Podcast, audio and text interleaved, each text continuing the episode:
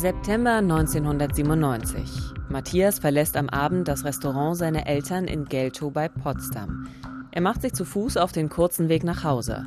Als seine Mutter wenig später nachkommt, findet sie alle Türen offen. Das Auto und ihr Sohn sind spurlos verschwunden. Im Visier. Verbrecherjagd in Berlin und Brandenburg. Ein Podcast von RBB 24. Mit Theresa Sickert, die eine große Leidenschaft für Podcasts und spannende Geschichten hat, und mit Uwe Madel dem Mann, der die Geschichten hat. Ehrenkommissar bei der Polizei Brandenburg und seit fast 30 Jahren Moderator von Täter Opfer Polizei, dem Kriminalreport des RBB. Und Uwe, uns hat Hörerinnenpost erreicht. Hallo. Und zwar wollen ein paar Leute anscheinend doch wissen, was ist denn überhaupt ein Ehrenkommissar und was äh, darf man dann oder darf man dann vielleicht auch nicht? Ja, es ist ein Titel, den mir die Polizei verliehen hat als Anerkennung für die Arbeit, die wir mit unserem Fernsehfahndungsmagazin bei der Aufklärung von Verbrechen leisten und das seit vielen Jahren. Das ist natürlich auch eine Anerkennung für die gesamte Redaktion, klar und so ein bisschen mit Augenzwinkern zu sehen, denn natürlich bin ich weiter Journalist und kein Polizist. Und also Strafzettel gibt es immer noch. Genau, leider gibt es als Ehrenkommissar auch bei Verkehrskontrollen keine Vorteile. Bei uns geht es heute um den Fall des 20-jährigen Matthias aus Geltow, der vor seiner Haustür verschwindet. Sein Fall führt die Ermittler auf die Fährte eines weiteren Verbrechens. Ja, und diese beiden Verbrechen haben uns auch sehr intensiv beschäftigt in unserer Sendung Täter, Opfer, Polizei. Sie gehören zu den spektakulärsten Verbrechen in Berlin und Brandenburg und ich freue mich sehr, dass Sie heute wieder bei uns sind und uns zuhören.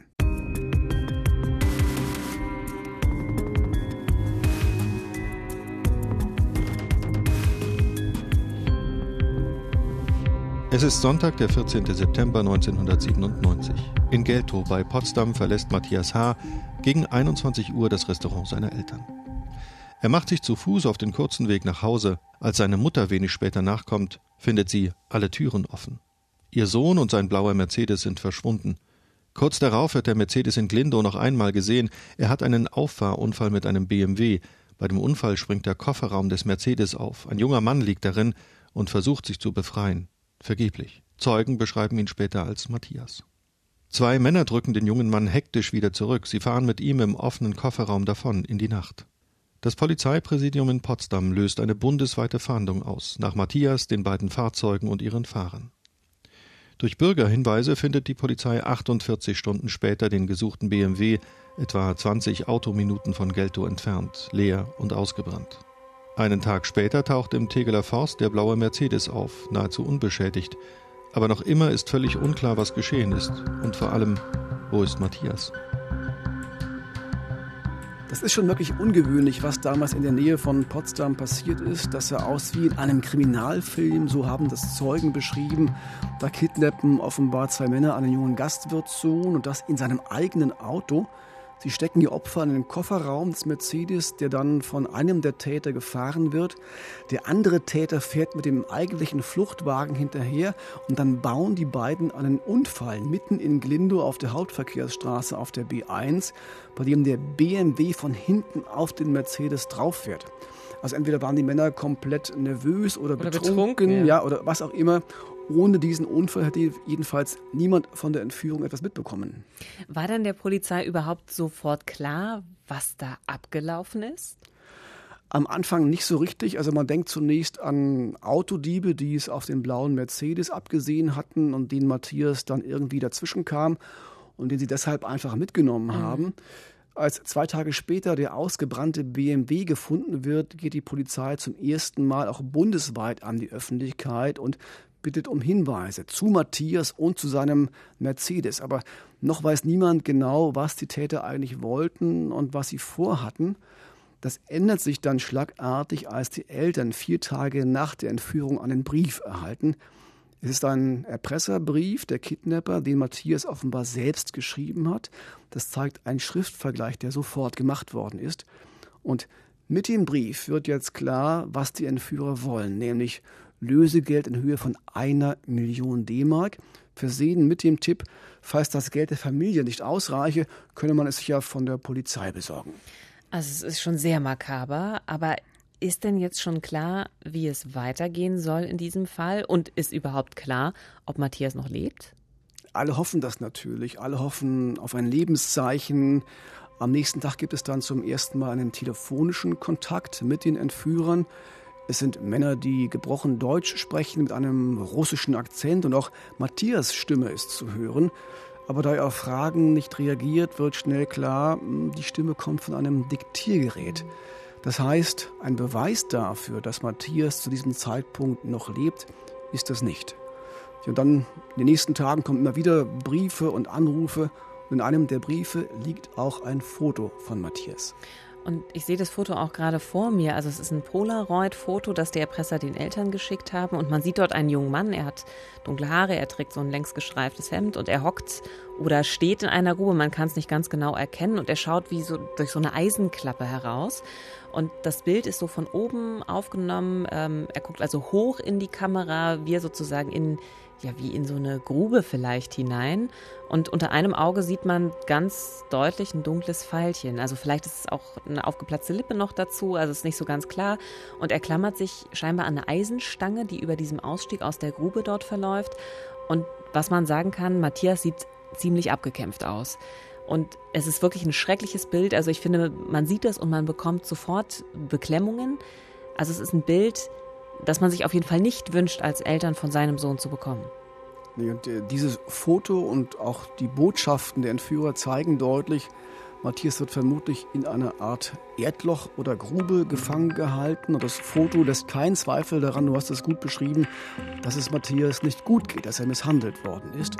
Das ist sicher auch so gewollt, denn die Entführer möchten so schnell wie möglich ans Geld. Sie erhöhen den Druck auf die Familie und schreiben zum Beispiel, Dort in dem Erdloch ist es kalt, er hat Hunger, er ist schon krank, er hat Fieber. Aber wo ist diese Grube? Wo ist dieses Erdloch? Die Polizei hat eine erste Vermutung, wie uns damals der Polizeisprecher Gerd Piorkowski mitteilte.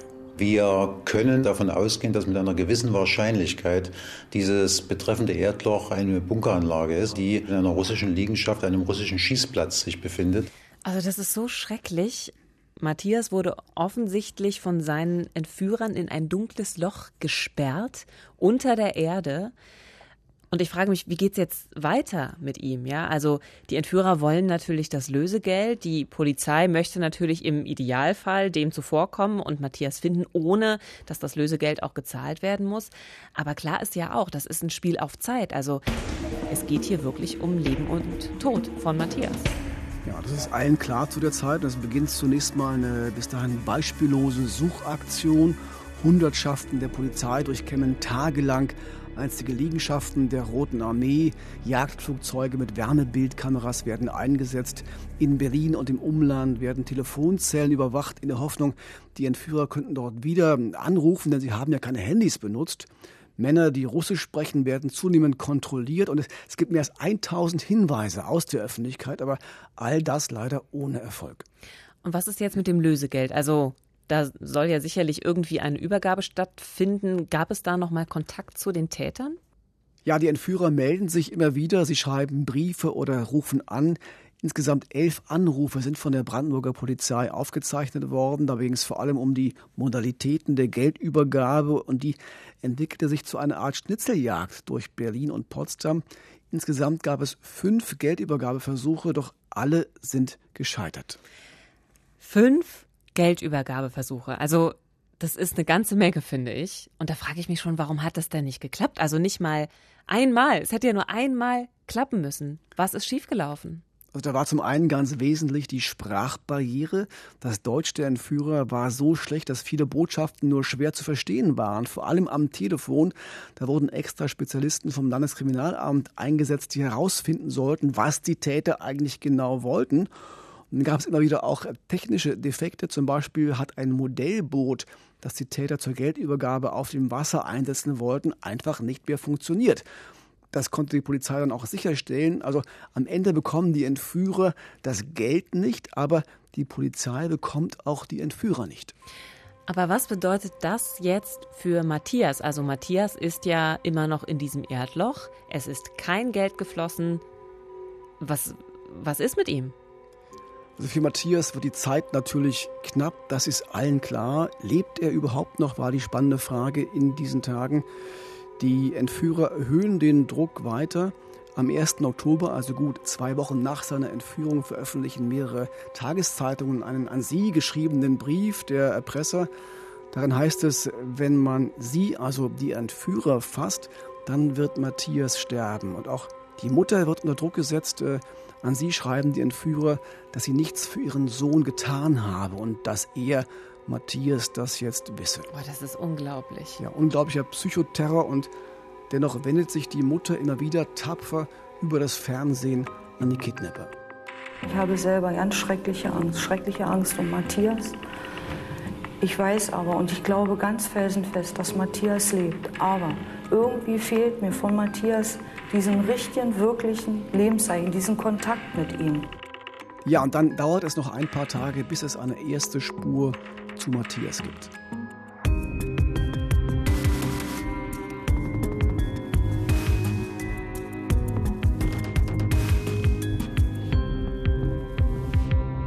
Mitte September 1997 wurde der 20-jährige Matthias aus Geltow bei Potsdam entführt. Seine Entführer wollen eine Million Mark Lösegeld und drohen damit, Matthias umzubringen. Doch eine Lösegeldübergabe findet nicht statt. Am 6. Oktober fällt einer Zivilstreife in Berlin-Spandau auf der Havelchaussee ein BMW mit russischem Kennzeichen auf.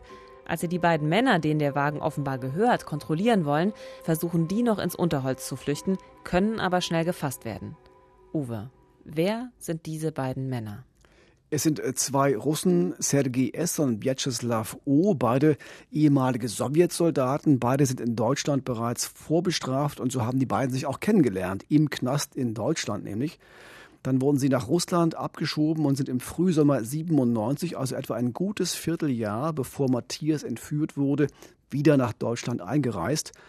Aber das sind noch keine Haftgründe. Aber als die Ermittler dann das Auto kontrollieren, finden sie im Wagen einen Schreibblock, auf dem offenbar einer der Erpresserbriefe geschrieben worden ist, denn Teile der Schrift waren durchgedrückt und noch gut erkennbar. Also auch ein Zufall, dass dieser Block in diesem Auto liegt und sie auch auf die Idee kommen, den tatsächlich zu kontrollieren. Also unglaublich. Jetzt sind die beiden tatsächlich in Haft. Ähm, aber noch weiß die Polizei immer noch nicht, wo Matthias ist. Also haben die beiden Männer irgendeine Erklärung dafür, wie dieser verdächtige Notizblock zu ihnen ins Auto gelangt ist? Und auch später, also die Ermittler fahren ja auch danach noch in die Wohnung der Männer. Da findet man ja weiteres Material. Man findet zum Beispiel Pläne für eine Geldübergabe. Auch da stellt sich die Frage, wie können die Männer das erklären? Können sie das erklären, Uwe? Nein, die beiden Männer schweigen. Sie sagen nichts zur Tat und nicht zu dem Ort, an den sie Matthias äh, gebracht haben. Erst zwei Tage später, am 8. Oktober, kann Sergei S., der offenbar der Anführer der beiden ist, zu einem Geständnis bewegt werden. Wie das? Da gehen die Ermittler ganz strategisch vor und überlegen, was könnte so einen notorischen Kriminellen vielleicht doch bewegen, die Wahrheit zu sagen. Gisbert Becker von der Polizei in Potsdam und Ermittler in der Sonderkommission, die damals eingerichtet wurde, hat die Vernehmungen geleitet und er bittet die Schwester von Sergei S., die zu der Zeit in Deutschland war, mit ihrem Bruder zu reden, um emotionalen Druck aufzubauen.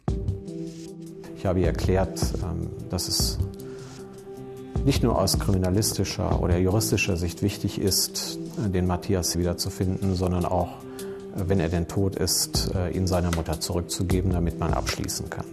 Diese Person hatte selber ein Kind und äh, sie konnte das gut nachvollziehen, äh, wie eine Mutter fühlt, wenn sie ihren Sohn nicht zurückbekommt.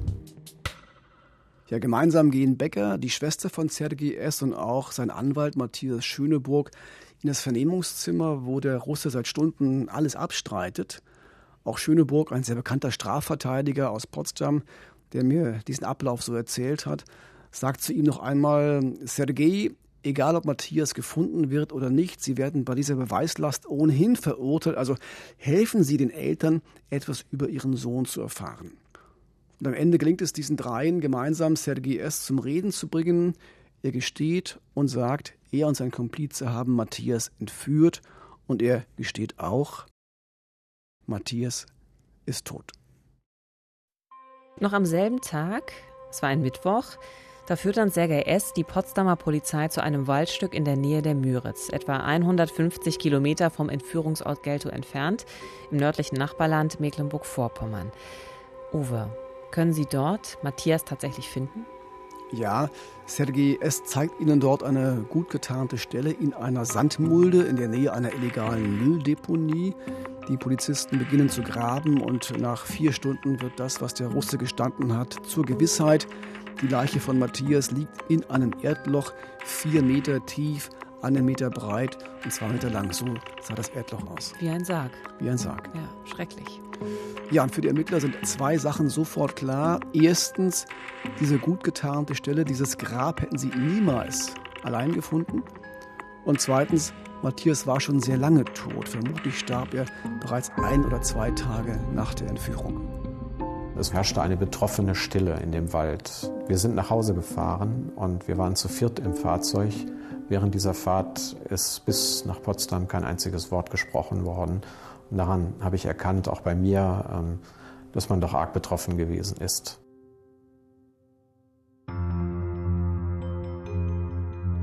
Der entführte Matthias aus Geltow ist gefunden. Die Täter verhaftet. Doch die Ermittlungen gehen weiter, denn für die Anklage gegen Sergei S. und Vyacheslav O. ist die Frage entscheidend, wie Matthias gestorben ist. Was ist passiert, Uwe? Ist er verhungert? Erstickt? Also zunächst lässt sich keine genaue Todesursache feststellen. Daher schaltet die Staatsanwaltschaft das Brandenburgische Landesinstitut für Rechtsmedizin ein in Potsdam. Eine Herausforderung für dessen damaligen Direktor Wolfgang Mattig, ein sehr erfahrener und sehr genauer Rechtsmediziner, der schon beim berühmten Otto Prokop an der Charité als Assistenzarzt gearbeitet hat. Seine Hypothese damals, Matthias ist erstickt. Wie kann man denn so etwas nachweisen oder vielleicht noch besser beweisen? Die Rechtsmediziner müssen herausfinden, ob genügend Luft in der Grube war. Denn Sergei S. hatte in der Vernehmung ausgesagt, solche Gruben, solche Erdbunker hätte er in seiner Armeezeit bei der Roten Armee öfter schon gebaut. Das könne funktionieren. Und tatsächlich hatten die Entführer ein Belüftungsrohr in die Grube eingebaut. Also es führt ein Rohr durch die Erde in Matthias Verlies, so dass er also tatsächlich Luft hätte bekommen müssen. Das hatten die Entführer sich offenbar so gedacht. Die Frage ist nur, hat die Luftzufuhr durch dieses eine Rohr ausgereicht?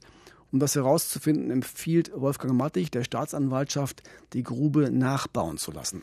Und genau das machen sie auch. Also im Januar 98 baut eine eigens beauftragte Firma detailgetreu dieses Erdgefängnis nach, das für Matthias zum Grab wurde. Ja, dann geht's los. Also Wolfgang Mattig misst die Luftzufuhr in der Grube. Er recherchiert und rechnet wochenlang. Der Fall wird zum aufwendigsten und kniffligsten seiner gesamten Karriere und ist bis heute für ihn sehr präsent. Ständig geht dieser Fall durch den Kopf. Ich will den Fall so gut ich irgend kann klären. Ich will beruflich nicht versagen. Und er hat nicht versagt. Sein Gutachten beweist, ein Belüftungsrohr allein konnte nicht reichen. Matthias ist an seiner eigenen Ausatemluft erstickt. Wenn die Entführer zwei Rohre verwendet hätten, was sie ursprünglich vorhatten, hätte er überleben können. Das heißt aber auch, sein Tod war wahrscheinlich kein kaltblütiger, geplanter Mord, oder? Das stimmt so, ja. Wolfgang Mattig, der Rechtsmediziner, meint, es spricht aus seiner Sicht einiges dafür, dass der Tod von Matthias nicht von vornherein beabsichtigt war, sondern eher ein Versehen war, ein Baufehler im Belüftungssystem. Warum sie nur eins genommen haben, weiß ich nicht. Das mag, das mag äh, Schlamperei einfach gewesen sein. Ah, und vielleicht haben sie auch gedacht, dass ein Rohr genüge. Und dass sie Matthias nicht umbringen wollten, entnehme ich auch daraus, dass sie ihm zu essen und zu trinken gebracht haben. Das macht man nicht mit jemandem, den man jetzt umbringen möchte. Die Ermittlungen laufen weiter und jetzt, da immer mehr Details zu diesem Verbrechen bekannt werden, entdecken Mordermittler in Berlin, dass es bei dieser Entführung auffällig viele Ähnlichkeiten gibt zu einem anderen Fall. Äh, bereits ein Vierteljahr zuvor wurde nämlich auch jemand entführt, und zwar am 9. Juni 1997, Alexander G., ein 50 Jahre alter Angestellter aus einem Computergeschäft in Charlottenburg. Er ist abends aus dem Laden verschleppt worden. Ja, auch über diesen Fall haben wir bei Täteropferpolizei berichtet. Damals waren die Parallelen noch nicht so klar. Die haben sich erst später gezeigt, als öffentlich wurde, dass die Entführungen in beiden Fällen nahezu identische Abläufe hatten. Ich zähle das mal auf. In beiden Fällen wollten die Täter eine Million Mark Lösegeld haben. In beiden Fällen wurde den Angehörigen mitgeteilt, dass sich die Opfer in einem Erdloch befinden. In beiden Fällen lautete der erste Satz der Täter, haben Sie Geld? In beiden Fällen wurde aus derselben Telefonzelle in Michendorf beim Potsdam angerufen. In beiden Fällen wurden die Erpresserbriefe im selben Briefzentrum abgestempelt. Und in beiden Fällen haben Stimmsachverständige dieselbe Stimme erkannt, und zwar die von Sergi S. Und diese Aufzählung ließe sich noch weiter, weiter fortführen. Allerdings gab es einen gravierenden Unterschied. Im Fall in Berlin gibt es bis heute kein Geständnis und damit keinen Hinweis darauf, wohin der entführte Alexander G. gebracht wurde. Das heißt, bis heute kann die Familie nicht abschließen, bis heute ist Alexander G. verschwunden.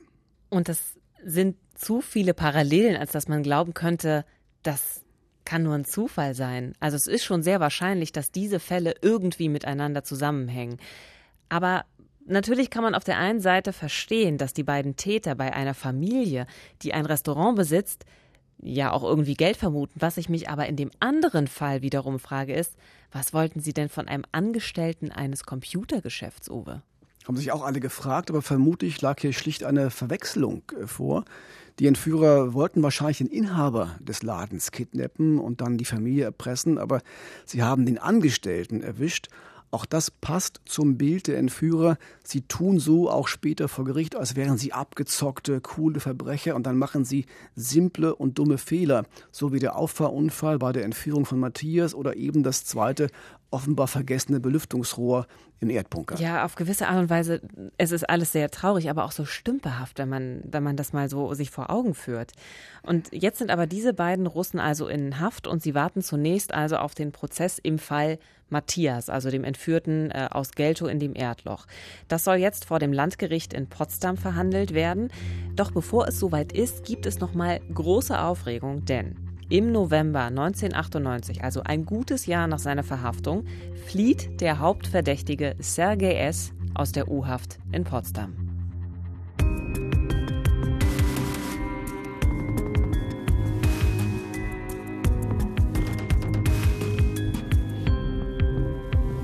Im September 97 wird der 20-jährige Matthias aus Geltow entführt. Etwa drei Wochen später findet man nach einem Geständnis von einem der Entführer Matthias Leiche in einem Erdloch. Im November 98, noch während die Ermittlungen laufen, flieht sein Entführer aus der Haft. Uwe, wie konnte das passieren? Ja, das haben sich hinterher auch alle gefragt. Brandenburg hatte damals ein massives Problem mit maroden Haftanstalten. Es gab immer wieder Ausbrüche und Sergei S. wurde offenbar unterschätzt. Er hat sich in der U-Haft sehr angepasst verhalten. Er hat weiter Deutsch gelernt und sich kooperativ gezeigt. Deshalb genoss er für einen Schwerverbrecher erstaunlich viele Freiheiten und durfte sich als Haushandwerker im Gefängnis auch relativ frei bewegen. Er ging auch gerne duschen. Hinterher war klar, warum. Denn die Duschräume befanden sich direkt unter dem Dach. Dort entdeckte der Russe eine Luke, aus der er sich dann schließlich abseilte mit einem Seil, das er aus Matratzenresten geflochten hatte. Und er hatte sich vorausschauend einen Zeitvorsprung verschafft, wie der damalige Justizminister Brandenburgs Hans Otto Bräutigam vor der Presse zugeben musste. Am Sonntagmorgen um 7.30 Uhr ist auf Wunsch des Gefangenen kein Frühstück ausgegeben worden. Er hatte am Abend vorher darum gebeten, weil er ausschlafen wolle. Solche Wünsche werden in der Regel respektiert. Weil kein Frühstück ausgegeben wurde, hat auch keine Kontrolle des Haftraums stattgefunden.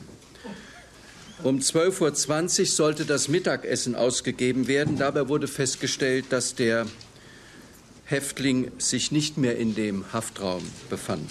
Also so stümperhaft vielleicht die Taten begangen worden sind, umso mehr muss man sagen, war er doch dann recht trickreich unterwegs, was seine Flucht anbelangt. Also offensichtlich hat sich Sergei S. also wirklich Zeit verschafft und das ja auch erfolgreich. Und später stellt sich dann heraus, er hatte sich aus einer Plastikklobrille Schlüssel geschnitzt, mit denen er dann seine Zelle öffnen konnte. Der Weg zum Dach war völlig unverschlossen und die Polizei löste dann nach seiner Flucht erst eine internationale Fahndung aus. Und jetzt bin ich gespannt, Uwe, wie geht es weiter? Finden Sie ihn? Zum Glück ja. Es gab ja später auch einen Prozess, also sie müssen ihn gefunden haben. Aber es war ein handfester Justizskandal damals. Der Justizminister hatte schon seinen Rücktritt angeboten, doch bevor Manfred Stolpe als Ministerpräsident darüber entscheiden musste, war Sergei S. wieder gefasst. Und zwar in Berlin. Drei Tage nach der Flucht stürmt ein Spezialeinsatzkommando den Innenhof eines Mietshauses in Prenzlauer Berg. Vermummte Polizisten in Tarnkleidung werfen zwei Blendgranaten in eine recht bescheidene Wohnung im Erdgeschoss und dann geht es da auch mit voller Kraft rein. Sergei steht im Schlafanzug vorm Spiegel und will sich gerade eine Glatze rasieren. Nach 88 Stunden ist seine Flucht vorbei. Er lässt sich widerstandslos festnehmen. Wie ist denn Sergei S. in diese Wohnung im Prenzlauer Berg gekommen? Also weiß man, auf welchen Umwegen er es dorthin geschafft hat?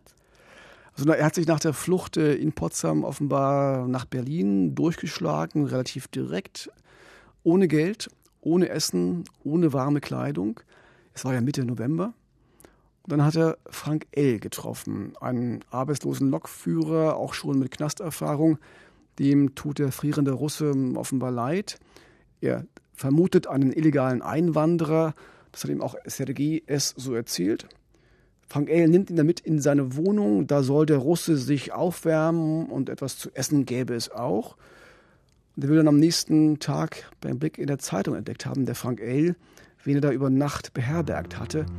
Und er ruft dann bei der Polizei an. Und der Entführer landet wieder im Gefängnis.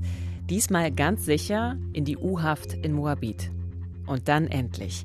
Ein Vierteljahr nach dem Ausbruch von Sergei S. und anderthalb Jahre nach der Entführung und dem Tod von Matthias kann der Prozess beginnen.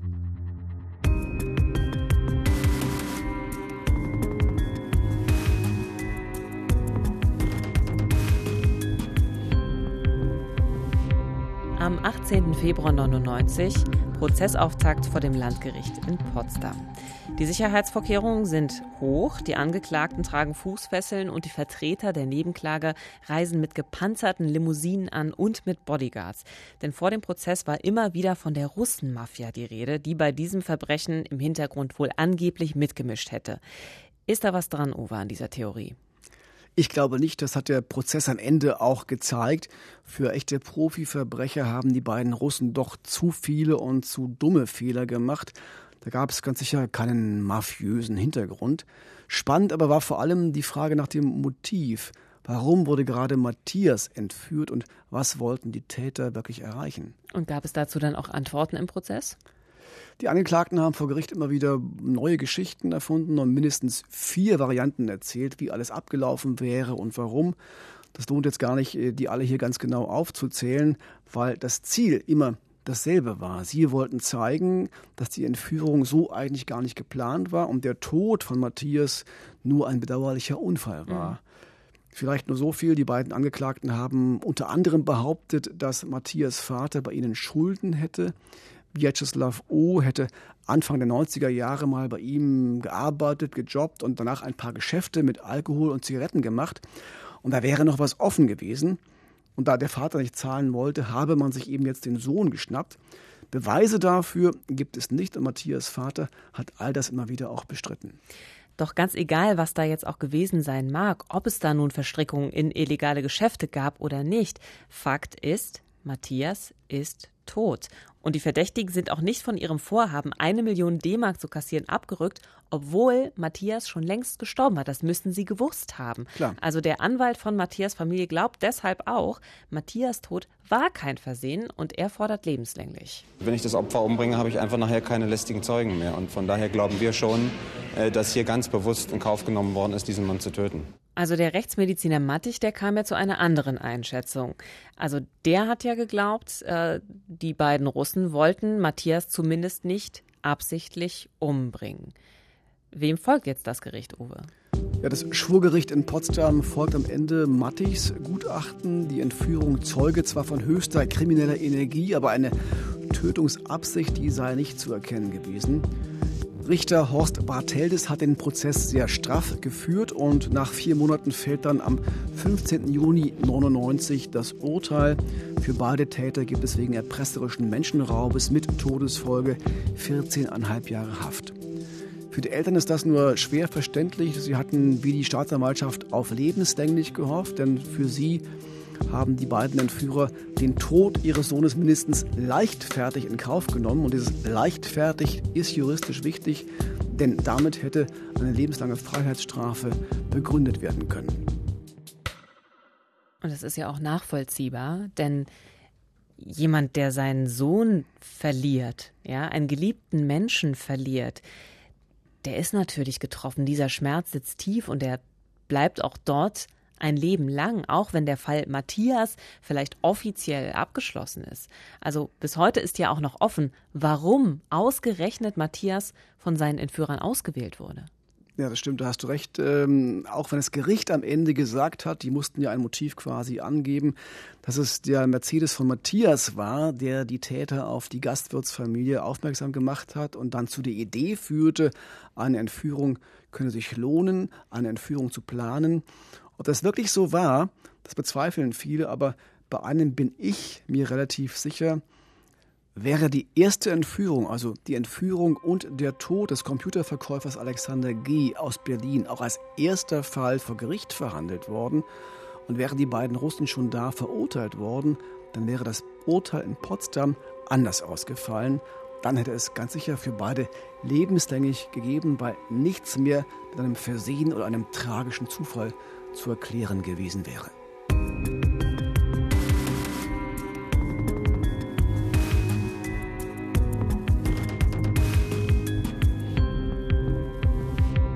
Wie aber geht es weiter mit dem Fall Alexander G.? Also der 50 Jahre alte Familienvater ist ja bereits ein Vierteljahr vor Matthias entführt worden und vermutlich auch umgebracht worden. Die Leiche wurde nie gefunden. Ein Prozess gab es auch noch nicht, obwohl Sergei S. und Vyacheslav O. als dringend tatverdächtig galten. Was also passiert hier jetzt weiter? Sie haben ja vorhin schon darüber gesprochen, dass die Parallelen zwischen beiden Entführungsfällen eindeutig sind, mit dem Unterschied, dass die beiden Russen in diesem Fall schweigen und deshalb niemand weiß, außer die Entführer, wohin Alexander G. gebracht wurde. Offenbar hat die Staatsanwaltschaft in Berlin keine Eile, diesen Fall anzuklagen, denn die Verdächtigen sind ja bereits im Fall Matthias verurteilt und sitzen sicher im Gefängnis. Vielleicht hofft man ja sogar darauf, dass mit der Zeit sie doch noch anfangen zu reden und endlich sagen, was sie mit der Leiche gemacht haben. Wie auch immer, es dauert noch zwei Jahre, bis im Mai 2001 auch der Prozess gegen die beiden Russen im Fall Alexander G., dem Computerverkäufer, eröffnet wird. Das muss für die Witwe und auch den Sohn von Alexander G. doch auch unerträglich gewesen sein, so lange warten zu müssen, also so lange nicht zu wissen, was mit dem Mann, dem Vater passiert ist und ob die mutmaßlichen Täter auch verurteilt werden. Das stimmt, äh, Theresa. Die beiden haben im Prozess eigentlich nur ein Ziel. Sie wollen endlich Gewissheit haben. Sie wollen wissen, wo ist Alexander G. gestorben. Sie wollen einen Ort der Trauer haben, um endlich Abschied nehmen zu können. Doch all diese Hoffnungen werden im Prozess nicht erfüllt. Die beiden Angeklagten schweigen weiter und werden am Ende aufgrund der Vielzahl und der Eindeutigkeit der Beweisanzeichen auch verurteilt. Die beiden Entführungsfälle waren ja vom Ablauf her sowas wie Copy and Paste. Insgesamt äh, konnten 15 Übereinstimmungen gefunden werden. Krass. Von der Wortwahl bis hin zur Wahl der Telefonzellen. Und Ganz entscheidend war auch ein Stimmgutachten zu diesem Anruf hier. Polizei erwischt uns oder wir kein Geld bekommen. Wir lassen ihn, wo er ist. Aber wenn wir das Geld bekommen, Sie bekommen ihm weniger als drei, vier Stunden. Also wenn man das so hört, dann ist einem doch wieder klar, warum die Geldübergabe nicht geklappt hat, weil man versteht es wirklich. Nee, man muss überhaupt muss nicht. ganz genau hinhören, kann ja. ein paar Dinge ahnen, aber ja. so war das quasi und das äh, waren ja Anrufe, die auch an die Familie gerichtet waren, die haben das wirklich nicht verstanden. Mhm. Äh, und dann gab es eben diese Missverständnisse und die Geldübergaben klappten nicht. Das war ein Anruf, den die Familie von Alexander G. bekommen hat, äh, damals im Juni 97, kurz nachdem der Verkäufer aus dem Laden entführt wurde und die Stimmanalyse beweist, das ist die Stimme von Sergei S., dem Anführer der beiden. Diese Anrufe gab es ja auch später, wie gesagt, bei der Entführung von Matthias. Im November 2001 wird dann das Urteil gesprochen. Das Gericht befindet Vyacheslav O. und Sergei S. für schuldig, auch Alexander G. entführt zu haben. Für beide Taten die an Matthias und die an Alexander G. gibt es nun eine Gesamthaftstrafe von 15 Jahren, das höchstmögliche Strafmaß. Doch für die Familie von Alexander G. ist damit die Geschichte noch nicht am Ende.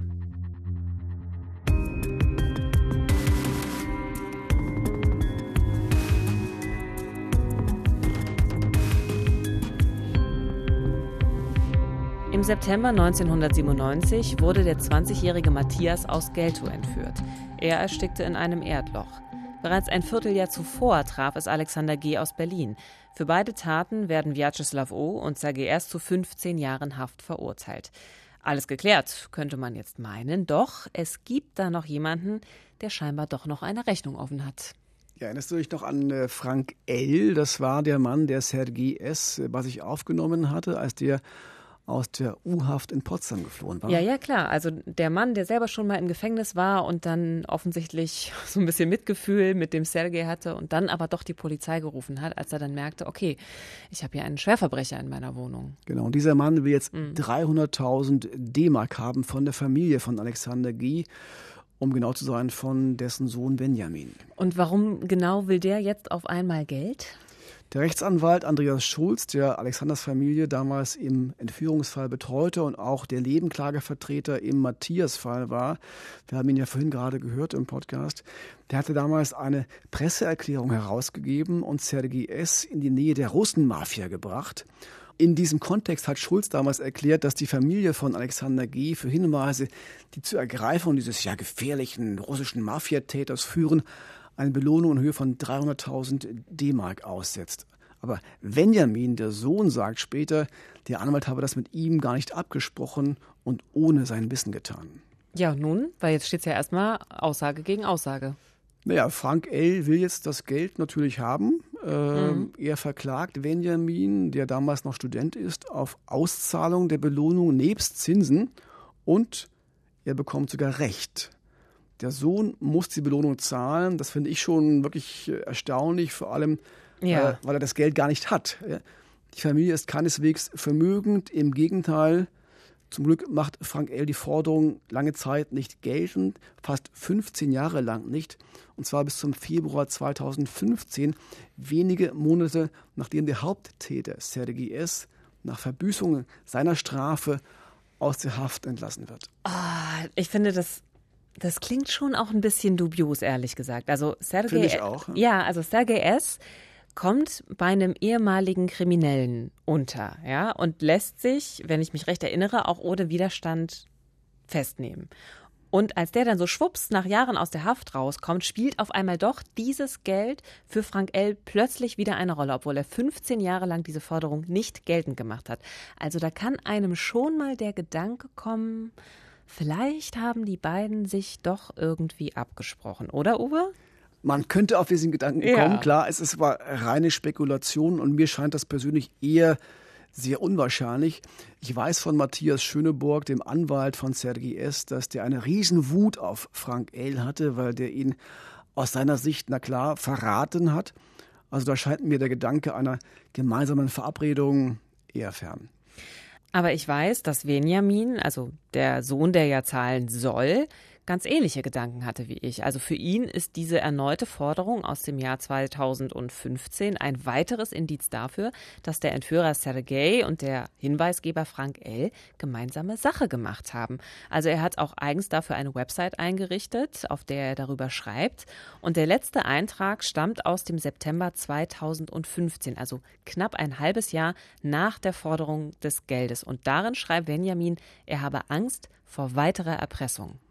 Ja, das habe ich auch gelesen, Theresa, und das ist so furchtbar, wenn jemand, der seinen Vater verloren hat durch ein Verbrechen, auf diese Weise noch einmal zum Opfer gemacht wird und das vermutlich ein Leben lang. Ähm, ich habe versucht, Benjamin noch einmal zu erreichen, noch mal genau nachzufragen, wie jetzt der Stand der Dinge ist. Er lebt und arbeitet jetzt in der Schweiz, aber er hat weder auf meine E-Mails noch auf meine Anrufe reagiert. Vielleicht möchte er auch einfach in Ruhe gelassen werden und nicht mehr an dieses Verbrechen und all die furchtbaren Folgen für ihn und seine Familie erinnert werden. Auch das kann ich gut verstehen.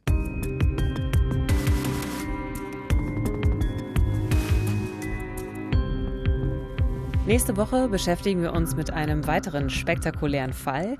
Im April 2009 verschwindet ein Mann aus Berlin-Wedding spurlos. Später findet die Polizei Blutspuren und Fingerabdrücke in der Wohnung.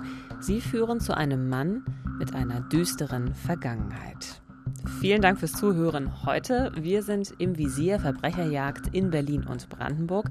Und wenn es Ihnen gefallen hat, dann abonnieren Sie gerne unseren Podcast und lassen Sie uns auch gerne eine gute Rezension da. Ich hoffe, Sie können heute Nacht gut schlafen. Das hoffe ich ebenfalls. Wissenschaftler sagen, das Böse ist vor allem die Abwesenheit von Empathie. Also egal, was Sie heute tun, seien Sie empathisch. Das Leben ist zu kurz, um böse zu sein.